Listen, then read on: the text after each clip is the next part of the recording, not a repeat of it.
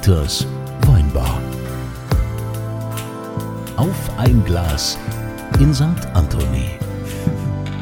Hier seid ihr genau richtig. Das ist der Ort, an dem Menschen zusammenkommen, egal was sie beruflich machen, egal was ihr sozialer Hintergrund ist. Hier ist das Auffangbecken für alle. Dieters Weinbar, der Ort, wo das Leben schön ist. Immer wenn die schwere Tür aufgeht, fragt der Dieter, Was wollen denn trinken? Und diese Frage geht heute an Sternekoch Nils Henkel.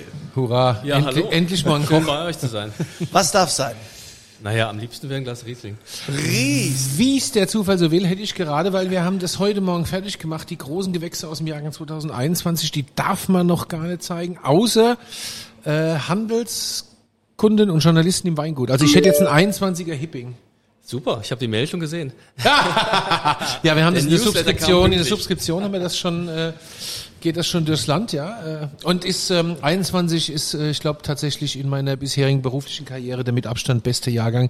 Ich muss das mal so sagen. So, endlich haben wir mal einen Koch hier. Hatten wir überhaupt schon mal einen Koch? Können wir erstmal anstoßen, Also? Stößchen, wohl sein, Erstmal zum. Wohl. Sorry, ich habe schon probiert. ist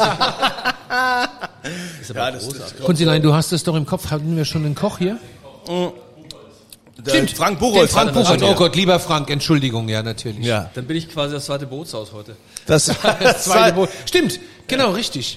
So, also wir haben äh, Nils Henkel hier, früher äh, zahlreiche Stationen, letzt, die vorletzte ist die, an die ich mich genau erinnere, weil da war ich öfter mal in der Burg Schwarzenstein, da hattest du zwei Sterne, jetzt bist du in äh, oder bist mit der ganzen Mannschaft nach Bingen und hast dieses wunderschöne Papareien da quasi aufgemacht. Ja, ich nicht, aber der Jan Ja. Bolland und Ja. den Jan kenne ich schon seit vielen Jahren und wir sind auch befreundet und wie es der Zufall wollte, hatten wir den ersten Lockdown und die Eigentümer von der Burg haben sich entschieden, das äh, Gourmet-Restaurant platt zu machen und ähm, ja, dann war die Überlegung, hänge ich meine Sterne jetzt mal an Nagel, vielleicht auch nur zeitweise, aber wie auch immer, ich musste natürlich irgendwie auch gucken, dass es weitergeht und dass ich jetzt auf der anderen Seite des Rheins lande, hätte ich jetzt nicht gedacht, das war totaler Zufall. Aber Ja, sind tolle Laden. Allerdings ohne Sterne macht ja aber nichts, hast du ja gerade gesagt. Hänge ich meine Sterne an den Nagel. Wie hart ist das, wenn man, ich meine, also ich glaube so zwei Sterne ist schon hat er, also das ist nicht so einfach, oder? Zwei Sterne ist schon hat er kämpft, hat er Ich habe kocht. jetzt wirklich die letzten 30 Jahre eigentlich nur Sternegastronomie gemacht. Jetzt lange mit Dieter Müller und auch Schloss Leerbach zusammen, dann eben mit drei und dann später auch mit zwei im Rheingau. Und äh, ja, aber auf der anderen Seite, man muss sich auch nicht nochmal beweisen. Ne? Hm.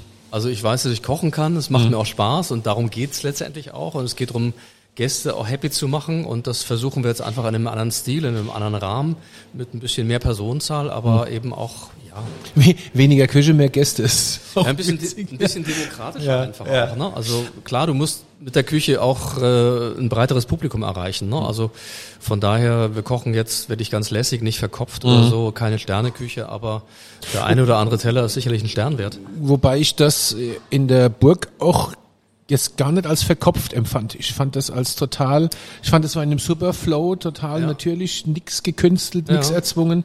Es war so ganz, also für mich war das die legerste Sterneküche, die ich so kannte, muss ich ehrlich sagen. Ja? Es war auch sehr lässig. Ne? Es war auch äh, eine tolle Location und wir haben einen lockeren Service auch gemacht. Ich meine, du kennst Marina gut und Ich, äh, die Marina Saldana Alonso, heute hier bei uns, sie- dankenswerterweise, Gastronomieflüchtling, ja, macht unsere sie- Vinothek, privat schweren, schweren Herzen ziehen lassen. Das glaube ich. Ich lasse sie nicht mehr weg. Das ist gut so. Nein, und das war aber auch eine großartige Zeit. Und das war wirklich auch ein tolles Team. Und das war eigentlich so, wie ich mir Sternegastronomie auch immer gewünscht habe. Ne? Eben ohne Stock im Hintern und äh, ja. aber ist das nicht jetzt auch ein Segen, gerade jetzt in dieser Zeit, wo ja alle Köche und alle großen Sternehäuser ähm, das Problem haben, dass sie, dass sie kein Personal finden, dass das alles äh, sehr aufwendig ist und äh, dass darunter auch mittlerweile unter dem Personalmangel auch die Qualität leidet? Na, machen wir uns nichts vor, den Personalmangel spüren wir alle, den spüren wir auch im, im, im Papareien und auch im Bootshaus. Und ähm, das ist ja mal einmal die Sache, wie lange kann man Mitarbeiter auch halten? Das ist ja ein ganz wichtiges Thema, dass man einfach auch eine Atmosphäre schafft, wo die Leute sich wohlfühlen. Aber du hast natürlich auch einen normalen Wechsel, du hast auch Krankheitsfälle und es ist eben nicht so, dass du die große, den großen Stapel mit den Bewerbungen liegen hast und dir aussuchen kannst, sondern du musst eigentlich nehmen, was du bekommst und dann musst du auch dich dran machen und die Leute auf die Spur bringen, die du gerne hättest. Ich, ich würde ja gern noch mal, ich will es jetzt nicht auf die Sterne reduzieren, aber ich würde gern noch mal ähm, kurz auf die Sterne zurückkommen, während der Kunze hektisch der Ordonnanz bedeutet, dass da der nächste Gast vor der Tür steht. ähm, ich habe ich hab mal ein ganz tolles Buch gelesen und zwar von einem englischen Journalist, der äh, gut befreundet war mit dem Bernard Loiseau und den begleitet hat auf seiner Jagd nach dem dritten Stern, mhm. der den ja äh, fast in den Wahnsinn getrieben hat und äh, was ja irgendwann hat er ihn ja dann gehabt und dann war er weg und dann ist es ja auch tragisch geendet. Mhm. Und das ist so ein Buch, was ich nie vergessen werde, äh, weil äh, für mich war dann klar, wenn du dich auf dieses Sternespiel einlässt, hast du den Druck des Todes. Oder, oder ist es, ist es nur so, ich meine, wenn du mal einen Stern hast, dann willst du den ja nicht verlieren, oder? Klar ist es Druck. Und äh, bei einem Stern ist es Druck, bei zwei oder drei ist es sicherlich noch, noch viel mehr Druck. Und äh, man darf aber eins nicht vergessen, wir kochen für Gäste. Mhm. Und äh, natürlich sind die ganzen Testgeschichten auch wichtig und die Bewertungen sind auch wichtig, weil das ist ja auch das, was einen als, als, als Koch auch bekannt macht oder auch zur Marke macht irgendwo. Und deshalb äh, bin ich auch dankbar für alles, was war. Aber ich kann jetzt eigentlich auch ganz gut mal ohne leben. Mhm. Und das ist wirklich auch mal ohne Druck. Und eigentlich ist es eigentlich so ein angenehmes Understatement, dass wir besser sind vielleicht ja. als das, was an der Tür steht oder wie wir bewertet sind. Aber du schließt jetzt nicht aus, wieder mal Lust zu kriegen, einen Stern zu kochen. Oder Ach, zwei. Keine Ahnung, man also, soll ja nie, nie sagen. Ja. Ne? Also jetzt ja. im Moment brauche ich das nicht unbedingt, weil ich weiß, was wir machen und das ist trotzdem auch gut. Und wir haben immer, immer darüber nachgedacht, dass wir mal so ein kleines Pop-up ähm, Papareien auch machen, wo wir dann vielleicht für die Gäste, die wirklich Bock drauf haben, dann ich. einmal die Woche oder so äh, mal mhm. wieder High-End auflegen. Mhm. Aber das ist ja irgendwie auch, wir haben es angesprochen mit dem Personal, du musst auch eine Mannschaft haben, die das auch, auch auch schafft und du musst die, die Hände dafür haben. Ne? Das ist ja doch hier und da ein Handgriff mehr als das, was wir jetzt im Moment machen. Und, und jetzt meine letzte Frage, bevor der Kunze mich wieder abwirkt, weil ja, ich sag alles, mal gar nichts. Weil der, der Kunze ist ja dabei, Inhalte zu überwinden, grundsätzlich. äh, ähm, äh, Entschuldigung. Jetzt ähm, klar. Kann man denn mit Sterne Gastro auch wirklich Geld verdienen oder ist es so, was man immer so liest, äh, einfach nur Zuschuss? Also es gibt natürlich die Häuser, die auch beweisen, dass es geht. Ne? Also es gibt natürlich auch die familiengeführten Häuser, die das, die das, die das schaffen. Aber es ist heutzutage auch extrem schwierig. Ne? Und wir haben es im Rheingau eben nicht übers Jahr auf die Reihe gekriegt, weil wir eben auch äh, weit ab von Schluss waren und jo. gerade am Jahresanfang die saure Gurkenzeit gehabt haben. Und wenn das am Ende des, des Jahres einfach nicht aufgeht, dann kann ich das zum einen betriebswirtschaftlich verstehen, dass man sagt, wir machen das nicht länger. Und aber ich möchte auch morgens in den Spiegel gucken und muss sagen, das, was wir machen, das macht nicht nur Spaß, das ist nicht nur kreativ, sondern es, wir können auch unser Geld damit verdienen. Und das muss es ja am Ende des Tages auch sein. Mhm. Und das wird immer schwieriger, auch gemessen an den Arbeitszeiten. Oder jetzt gehen viele auf vier Tage und äh, mit weniger Öffnungszeiten kommt natürlich weniger Umsatz rein und die Andererseits ja, wollen die Mitarbeiter auch, ja. auch besser bezahlt werden. Ne? Also am Ende kann das kaum noch aufgehen. Ja, eins meiner Lieblingsrestaurants hier in der Region, die Ende, die haben jetzt nur noch äh, Mittwoch, dann ist er Freitag, Samstag auf, weil sie mhm. einfach schlicht und ergreifend kein Personal haben. Ja, wenn du jetzt mal so zurückblickst, ne, auf, auf deine Anfänge, ja, wie du noch, es ist ja oft so, dass die Köche sagen, mein Gott, was wir lernen mussten, wir mussten Überstunden machen, wir mussten richtig Einsatz hier bringen, um überhaupt so weit zu kommen. Mhm. Wie ist das so mit dem, was so nachkommt, was du so, so erlebst, wenn du es vergleichst mit deiner Zeit? Ist das überhaupt vergleichbar? Weil die meisten wollen ja gar nicht mehr. Selten. Ja. Also die Mitarbeiter, die so ticken, wie man selber auch tickt und wie man selber groß geworden ist, die werden immer weniger. Ne? Ich glaube, das kann ich. Äh, das ist aber in jeder Branche ich, gleich, glaube ja. ich. Ja, ja da gibt's ja auch noch diese Arbeitsschutzgesetze und klar. so Sachen. Ne? Aber das, das ist aber auch die. An Kunzilein ist kein Gewerkschaft, das wäre schon mal Arbeitsschutz, da finde ich egal. Braucht keiner. Nein, aber wir müssen auch gucken, es hat sich ja durch den Mindestlohn hat sich das ja auch geändert. Ich meine, als ich, als ich in die Lehre gegangen bin, habe ich festgestellt, also habe ich gelernt, dass es, dass es Arbeitszeitgesetze gibt und ich habe auch gelernt, dass sie in der Gastronomie nicht angewendet werden. Ja.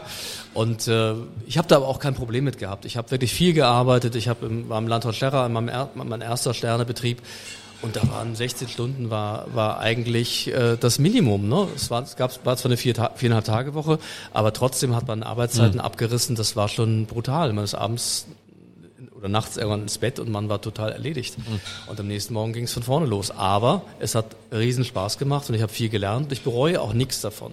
Aber die Mitarbeiter, mit denen du sowas heute machen könntest, die gibt's schlichtweg nicht mehr. Ne, Das ist auch eine andere Generation und ähm, mal abgesehen davon, dass, dass jeder natürlich auch seine, An seine Ansprüche hat und auf seine Rechte pocht, dieser, dieser, dieser Drang auch Gas zu geben, das ist auch äh, weniger geworden, muss man auch ganz klar sagen. Aber ich, ich glaube, das wird eine Riesen-Challenge für die, vor allen Dingen für die gehobene Gastronomie, die nächsten Jahre Leute zu finden, die verrückt genug sind, das mitzumachen, ja. Das ist aber mega, ne? Der Wein ist gut, ne? Ja, ja.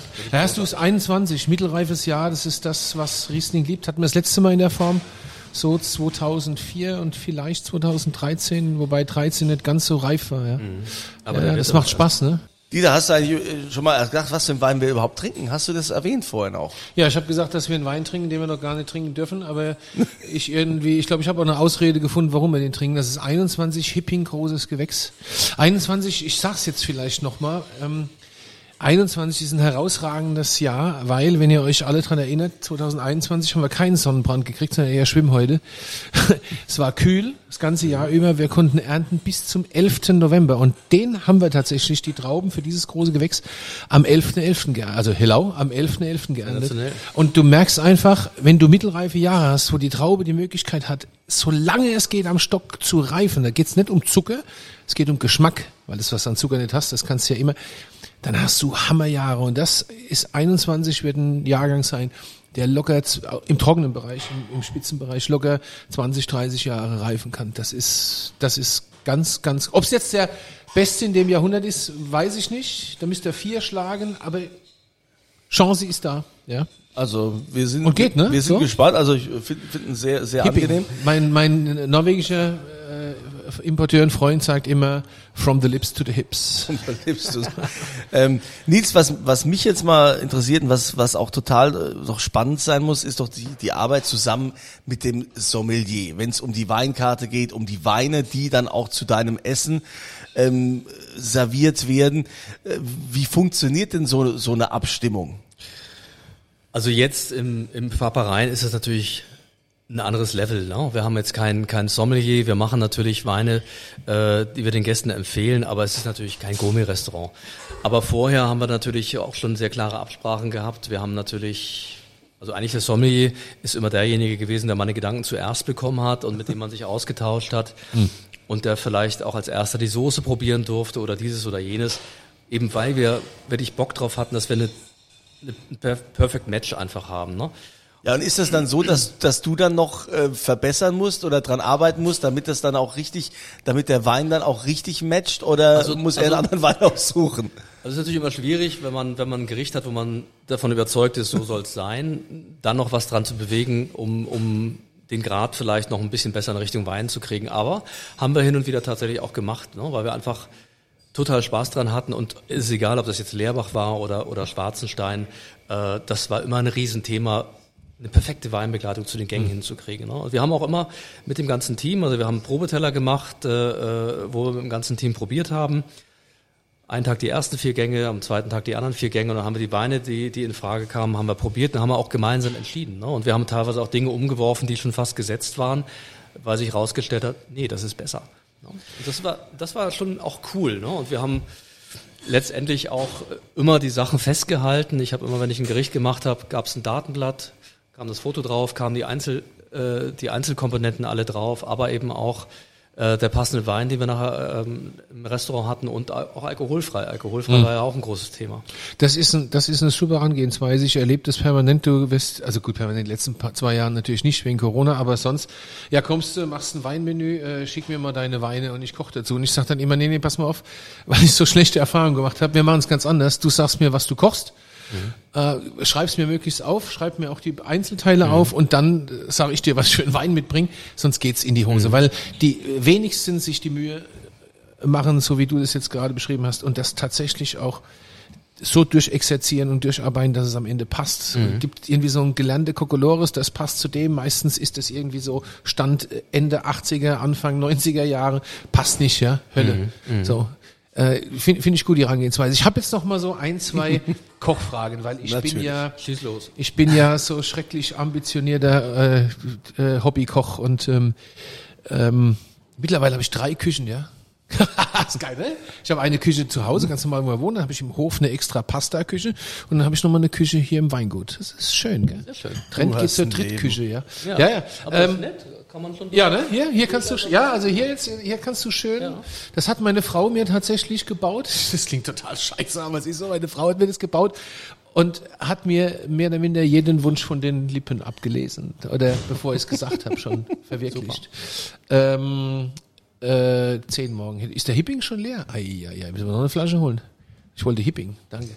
Die Ordnanz. Also, so jetzt ich habe allerhöchsten Respekt für euch äh, Köchen, vor allen Dingen für euch Spitzenköchen, weil ich mir ums Verrecken nicht vorstellen kann, wie man jeden Tag so kreativ sein kann und so eine Performance hinbringt. Also Wein machen ist total easy. Einmal im Jahr guckst du, dass du dich konzentrierst und dann funktioniert es. Naja, das ist ja oft auch, wenn du Veranstaltungen hast und äh, du kommst aber als Gastkoch, diesen ganzen, diese ganze vorbereitete Ware mitzubringen und alles so zu timen, dass alles, was du für deinen Teller brauchst, nachher da ist. Das ist ja ein Riesenaufwand. Ne? Klar.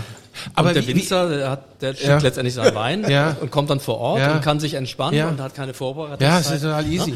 Das Aber ernsthaft jetzt, wie kommt man denn auf so, also wenn ich mir jetzt, wie kommt man denn auf so Ideen, sowas zu kochen? Mir ist das völlig unbegreiflich. Also ich denke, ich bin ein kreativer Mensch, aber mir ist völlig unbegreiflich, wie man auf so Ideen kommt. Bei deinem Fauna- und Flora-Menü, was du da gekocht hast, ich saß da fassungslos davor und dachte, Alter, wie geht das denn? Wie kommt man denn auf sowas? Naja, Ist das die falsche ehrlich, Frage, Kunzilein? äh, Nee, aber. Findest du die blöd? Nee, Nee. ich finde das durchaus berechtigt. Absolut, aber du darfst nicht vergessen, so wie du Erfahrung au- auch im Weinmachen hast, habe ich Erfahrung im Kochen. Und du hast, äh, du machst da deine Wanderjahre, du lernst von großen Chefs und du nimmst das mit, was du gut findest. Ne? Und dadurch entsteht eigentlich deine persönliche Bandbreite, was du als Koch auch darstellst. Und das perfektionierst du im Laufe der Jahre. Du hast dein, dein Geschmacksuniversum. Es gibt Dinge, die ich, die ich, die ich einfach gut finde. Ich meine, ich bin jemand, der alles isst. Ich habe von nichts, es gibt von nichts Halt. Es gibt keine Produkte, die ich nicht esse, außer vielleicht irgendwie geschützte Tiere oder Insekten oder so. Das ist jetzt nicht so meins. Aber ansonsten esse ich alles. Und ähm, du bedienst dich im Grunde genommen an, an, an deiner Erfahrung und du stellst die Sachen natürlich auch immer wieder mal neu zusammen. Es gibt bestimmte Produkte, mit denen du einfach gerne arbeitest, die auch jedes Jahr wiederkommen und die du jedes Jahr auch wieder mal anders interpretierst. Aber vieles hat, hat natürlich auch gewisse Wiederholungseffekte. Ne? Und dann kommen immer auch mal wieder ganz neue Dinge dazu, wenn neue Produkte kommen. Du hast ja auch immer den Austausch mit Lieferanten, mit Produzenten. Oder ich habe ein schönes Beispiel, ich habe hab mal eine Produktprobe bekommen von einer Klettenwurzel aus Japan. Klettenwurzel aus Japan. Genau. Und Das waren, das sah aus wie eine Schachtel Bleistifte mit fünf Bleistiften nebeneinander. Die waren so vide gegart in einem, in einem Umami-Sud richtig lecker, ne? Und perfekt. Und dann habe ich meinen, meinen, meinen Gärtner Seibold gefragt, ich sage, kennst du Klettenwurzel? Also habe ich zwei Reihen gepflanzt dieses Jahr als Versuch. Kannst du gerne mal haben. Ne? Die waren natürlich nicht Bleistift gerade, die waren krumm und schief und verknorzelt, aber vom Aroma waren die richtig gut. Und dann habe ich einen, einen kräftigen Dashi gekocht und habe den richtig äh, mit ein bisschen Schärfe gewürzt und habe dann diese, diese Klettenwurzeln daran eingelegt, also orientiert natürlich an dem Vorbild aus Japan. Und äh, geschmacklich ging das durchaus in die Richtung, optisch überhaupt nicht, aber das macht ja nichts. Das, das sah halt sehr viel ursprünglicher aus. Aber so entstehen natürlich auch kreative Prozesse. Du hast irgendwas, was dich anstachelt, wo du sagst, okay, da gehst du jetzt hinter und du hast ein Produkt, äh, das willst du unbedingt haben und das möchtest du so und so, hast du deine Vorstellung und dann tüftelst du so lange daran rum, bis es so hast. Ja, und dann hast du das natürlich im Repertoire und dann kommen die Dinge natürlich auch immer mal wieder und äh, setzen sich aber auch mit, weißt du, viele Dinge aus der aus der Flora-Küche, die rein vegetarisch gedacht waren, die passen natürlich auch gut mit einem leckeren Meerestier oder so. Ne? Und, und so wandelt sich das immer wieder auch. Da, da kommen mir sofort zwei neue Fragen. Ähm, Entschuldigung, Kunze, aber jetzt Nee, ich nee, hab, ruhig mal, äh, ja. Zum einen, es gibt ja, also Frage eins, es gibt ja momentan, finde ich so ein, oder was heißt momentan, es gibt seit einiger Zeit so einen Trend in der Küche, total reduziert, also super regional, total reduziert, kein Schnickschnack mehr auf dem Teller, nur noch das Wesentliche. Wir haben hier in der Nachbarschaft einen äh, Kaupers Kapellenhof, die haben auch einen Stand, die kochen zum Beispiel so.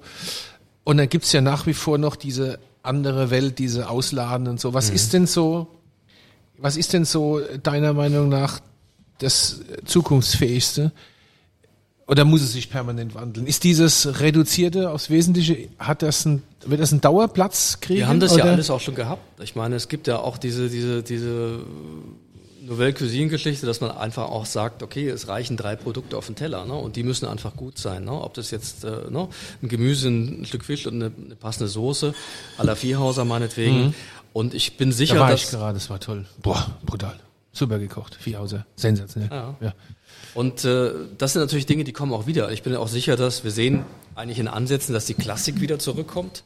Na, die klassische französische Küche oder Ja. das, was wir teilweise auch in der Lehre hatten oder in den 80er, 90ern. So was für dich, ne? Konsilein. Und das ist natürlich auch interessant, ne? weil das ist ja auch viel Handwerk oder jetzt äh, eine, eine tolle Terrine zu machen, hat, hat jahrelang kein Mensch gemacht. Mittlerweile, siehe Jan Hartwig, kommt sowas wieder und das ist ja auch cool. Das, Also das heißt, auf der einen Seite kommt die ganz klassische französische Küche wieder, auf der anderen Seite dieses total, also es geht scherenmäßig auseinander. Du, es wird Oder? immer verschiedene Stile geben. Ne? Ich bin ja auch jemand, der gerne mit, mit, mit verschiedenen äh, äh, Konsistenzen oder auch mit verschiedenen äh, äh, Temperaturen auch mal gearbeitet hat. Das finde ich, ne? jeder hat ja so seine, seine Berechtigung auch. Ne? Und äh, bei mir waren es ja schon oft viele Komponenten auf dem Teller, aber manchmal reichen wirklich auch drei, vier Dinge. Ne? Und jetzt habe ich noch eine zweite Frage, weil es, äh, äh, du hast eigentlich im Grunde genommen die Frage vorweggenommen.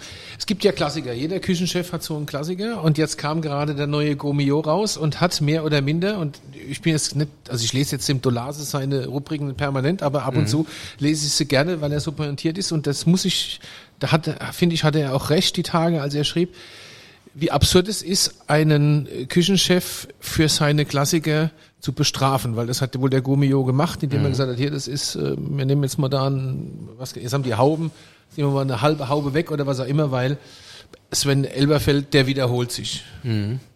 Das ist doch absurd eigentlich, oder? Wenn jemand was richtig gut kann.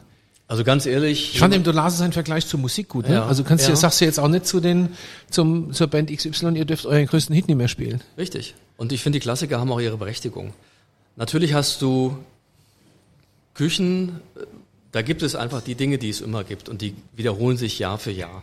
Das ist natürlich nicht so spannend. Aber auf der anderen Seite, wenn du als Gast in ein Restaurant gehst und du hast, meinetwegen in einem Drei-Sterne-Restaurant, einen Gang, also ich kann das eigentlich gut vergleichen, äh, Ducasse in, in, in Monte Carlo. Da hab ich, da waren wir damals, als, als Müller mit dem dritten Stern ausgezeichnet worden, ist, sind wir mit dem ganzen Team da unten gewesen. Oh, da will ich auch mal hin. Es gab ein Kabeljau von einer perfekten Struktur und unten drunter waren Kabeljau-Kutteln in, äh, in einer scharfen Tomatensauce und eine Scheibe richtig scharfe Wurst darunter. Ne? Also es hat richtig Schärfe gehabt. Und zum Neutralisieren gab es dazu ähm, vom, vom äh, Fromana-Salat die Herzen schön zugeschnitten, in ein Joghurtdressing getunkt und dann hast du das direkt neutralisiert. Es ist so ein geiles Gericht gewesen. Oh, das möchte ich jetzt ich- sofort. Das habe ich jedes Mal, wenn ich da unten war, habe ich das immer wieder bestellt. Ne? Und sowas finde ich einfach großartig, weil solche Sachen haben ihre Berechtigung und das ist, du, du kommst in das Restaurant und denkst sofort dran, boah, das würde ich jetzt gerne wieder essen. Und wenn du es Mhm. auf der Karte siehst, ist es doch großartig. Warum sollte man das bestrafen? Ne? Aber so ist Aber das ich denke. Zeitgeist, ich ja. denke, man sollte schon immer gucken, dass man seine Klassiker bewahrt und Ja. vielleicht auch ab und zu mal ein bisschen modernisiert und aber auch ein Programm hat, was was sich was was letztendlich sich auch immer Aber wieder erneuert. Das ne? ist aber so so ein typisches abstrafen ist aber, doch blöd. Nee, abstrafen finde ich auch völlig Ja, aber bescheuert. schau dir, schau dir Heberlin an. Ich meine, Ja. Heberlin abzuwerten damals, das haben ganz viele Leute überhaupt nicht verstanden. Nee. Ne? Und Ja. Da war ich oft in der Tat, äh, um die Gänseleber zu essen. Eigentlich, was ich gar nicht mag, aber das ist halt so ein Hammer-Signature-Dish von denen. Das ist einfach grandios, ja. Aber das ja. ist, du, Ilhäuser. kenn, du kennst aber ja das, das Verhalten der Stammgäste ist ja so, ah, wir gehen wieder dahin, da ist immer so schön, ne? Und dann wird gefragt, ja, was haben sie denn heute so als Tagesgericht und wie auch immer, dann betet er das runter und wir haben neu das und so und so. Und am Ende äh, die sagen dir immer, ah, wir würden mal gern was Neues ausprobieren. Wir würden mal was Neues da in der Küche. Und am Ende essen sie doch wieder den Klassiker, den sie da immer essen. Ja, das, das ist so ein typisches äh, Gästeverhalten. du, ich habe, als ich im, im Landhaus Scherrer war, haben wir einen Hummersalat auf der Karte gehabt mit Haselnussdressing. Das war, ne? Das haben wir andauernd gekocht. Ne? Und du kannst es natürlich als Koch im Laden, wo du stehst auf dem, auf dem Gartmansee, kannst du es irgendwann nicht mehr sehen. Ne? Und dann Das ist wie beim Radio wollte ich das gerne mal ein bisschen modernisieren und ich durfte das da auch ein bisschen modernisieren. Ich habe dann aber festgestellt, die Gäste essen diesen Hummersalat mit Melonenkugeln und Haselnuss-Emulsionen nach wie vor. Ne? Und dann hat der Wehmann mir irgendwann gedacht, ja, musst du auch vorstellen, musst du aus der Sicht des Gastes sitzen, ne? du, du, hast, du hast, hast einen schönen Abend, du sitzt da im Restaurant, hast eine schöne Frau neben dir und verbringst einen schönen Abend. Und dann ist so ein Hummersalat einfach schöner als ein, eine Vorspeise mit Kalbskopf. Ne? Und ein Stück weit hat er natürlich auch recht damit. Ne? Aber es ist immer, ich, ich denke, du musst beides machen. Du musst deine Klassiker bewahren und du musst aber auch gleichzeitig dich erneuern und musst neue Ideen umsetzen. Ne? Und ich glaube, so sollte man irgendwie das Ganze auch handhaben. Es gibt ja auch, wo wir gerade bei Sven Elberfeld sind, ich meine, er hat immer ein Menü mit seinen Klassikern und ein Menü mit, mit, mit, mit den aktuellen Ideen. Und ich finde, das ist absolut perfekter Weg. Ja, ich finde es auch gut. Total. Ähm, drei Sterne, ist das das große Lebensziel von einem Koch deiner äh, Klasse? Ja, ein Stück weit natürlich schon. Also ich hätte mir das für den Rheingau auch sehr gewünscht und wir Ihr haben hättet es geschafft, oder? Ich bin mir Ich- relativ ich sicher, glaub- dass ihr ich- das ich hingekriegt glaube habt. schon. Also ich fand, das Letzte, was ich bei euch gegessen habe, war eigentlich für mich schon mehr als zwei Sterne. Also, Also wir haben viele Gäste gesagt, warum habt ihr keine drei Sterne? Ja. Wir waren hier und da und ihr seid mindestens Ja. genauso gut. Ja. Und das ist aber auch eine Frage der Zeit und weißt du, du wirst ja vom Michelin auch nicht alle zwei Monate getestet. Die kommen dann vielleicht einmal, zweimal Mhm. und äh, entweder finden sie es so genial, dass sie direkt wiederkommen oder es ist eben okay. Ne? Mhm. Aber sie können ja eigentlich nie die ganze Bandbreite übers Jahr auch, auch, auch abtesten. Ne? Und äh, von daher musst du einfach mit solchen Sachen auch Geduld haben. aber es wäre schon ein Knaller. Ich hätte es mir gewünscht. Ne? Und ich meine, nach dem Verlust der drei Sterne auf Leerbach hätte ich natürlich die drei Sterne im Rheingau umso lieber nochmal wieder erreicht, aber es hat jetzt nicht so sein Ja. sollen. Und ganz ehrlich, das ist jetzt, macht mich auch nicht wuschig. Ich kann, Kann- jetzt auch ganz gut ohne leben. Kannst du den, äh, den Michelin nachvollziehen? Hältst du das für nachvollziehbar, was die machen? Ich, meine, also bei, ich sage es mal anders. Bei uns in unserem Business Weinführer und so, wir zerreißen uns permanent ins Maul über die. Wir hatten ja neulich den Harald Scholl hier auch zu Gast, den Chefredakteur von der Wienum. Und äh, wir, äh, uns Winzern kannst du das niemals recht machen mit Weinführern, außer du gewinnst irgendwas, ansonsten ist es alles Kacke. Ja, das ist mal ganz grundsätzlich so. Aber ich hatte so das Gefühl, also ich habe so das Gefühl, aber vielleicht sehe ich es auch falsch. Ich als Außenstehender habe immer das Gefühl, der Guide Michelin ist der seriöseste von allen, die es so gibt. Ich will da jetzt niemanden um Gottes Willen äh, zu nahe treten. Aber so wirkt es auf mich. Bin ich da zu altmodisch? Liege ich falsch? Also eigentlich ist er sicherlich der seriöseste.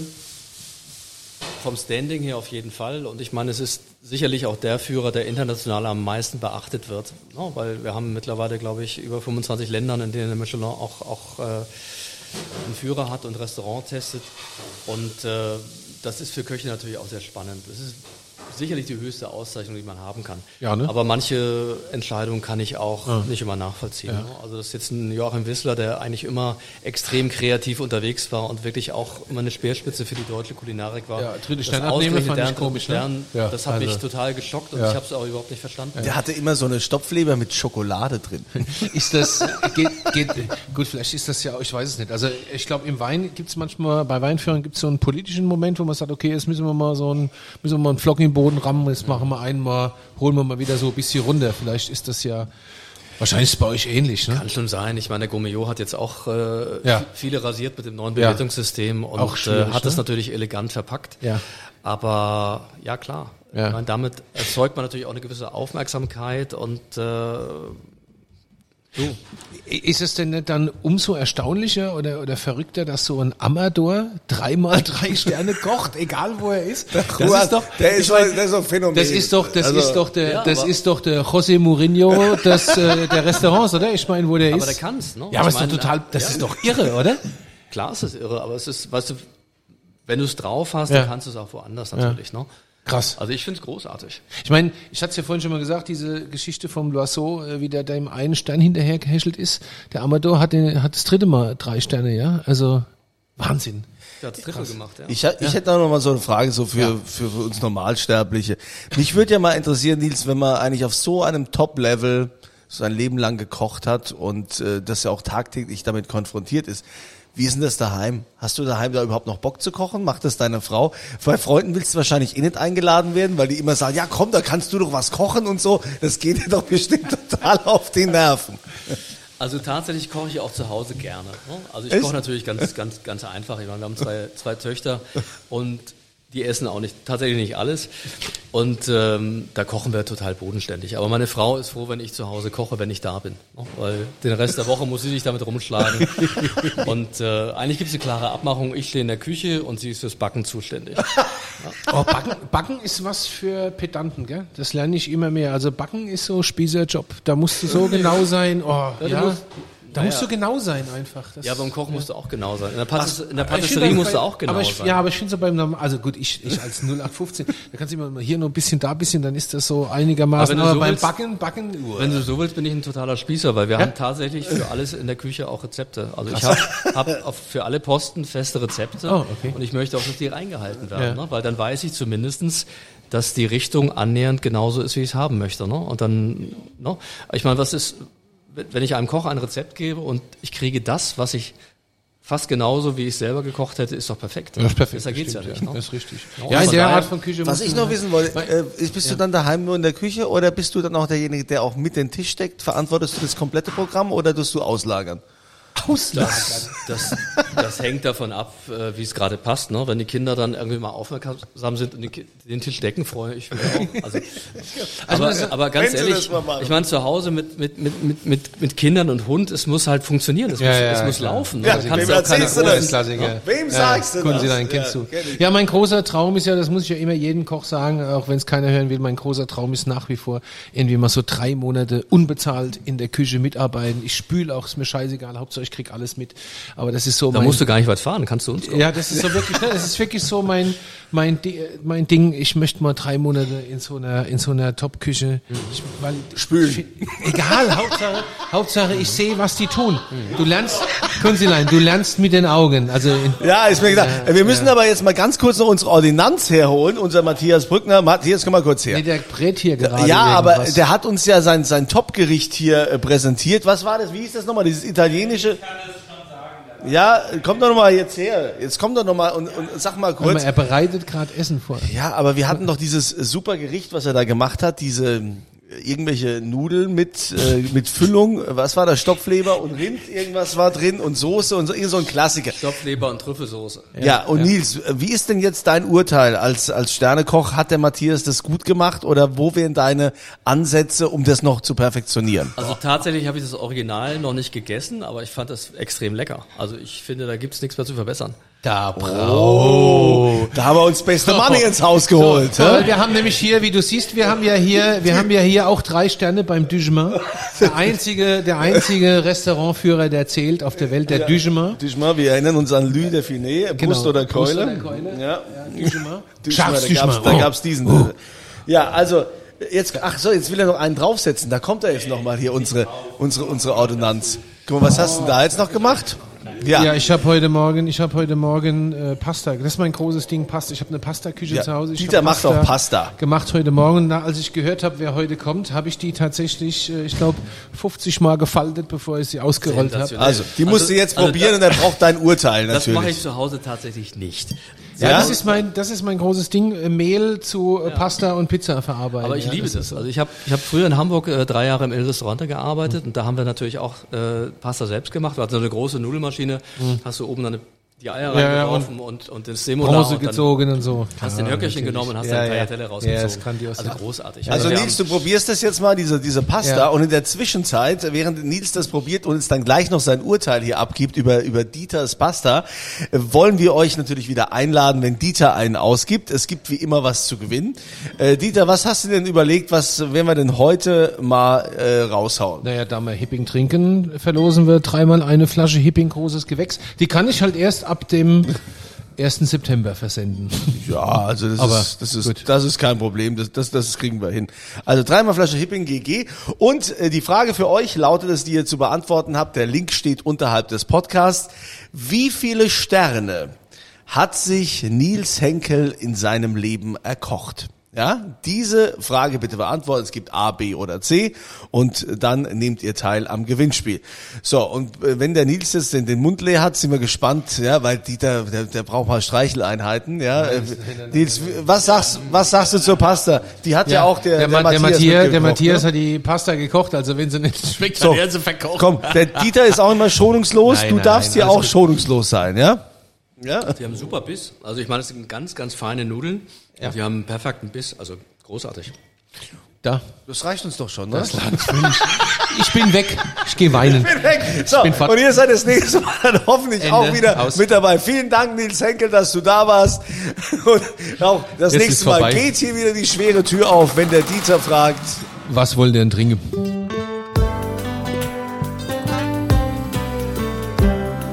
Dieters Auf ein Glas in St. Anthony.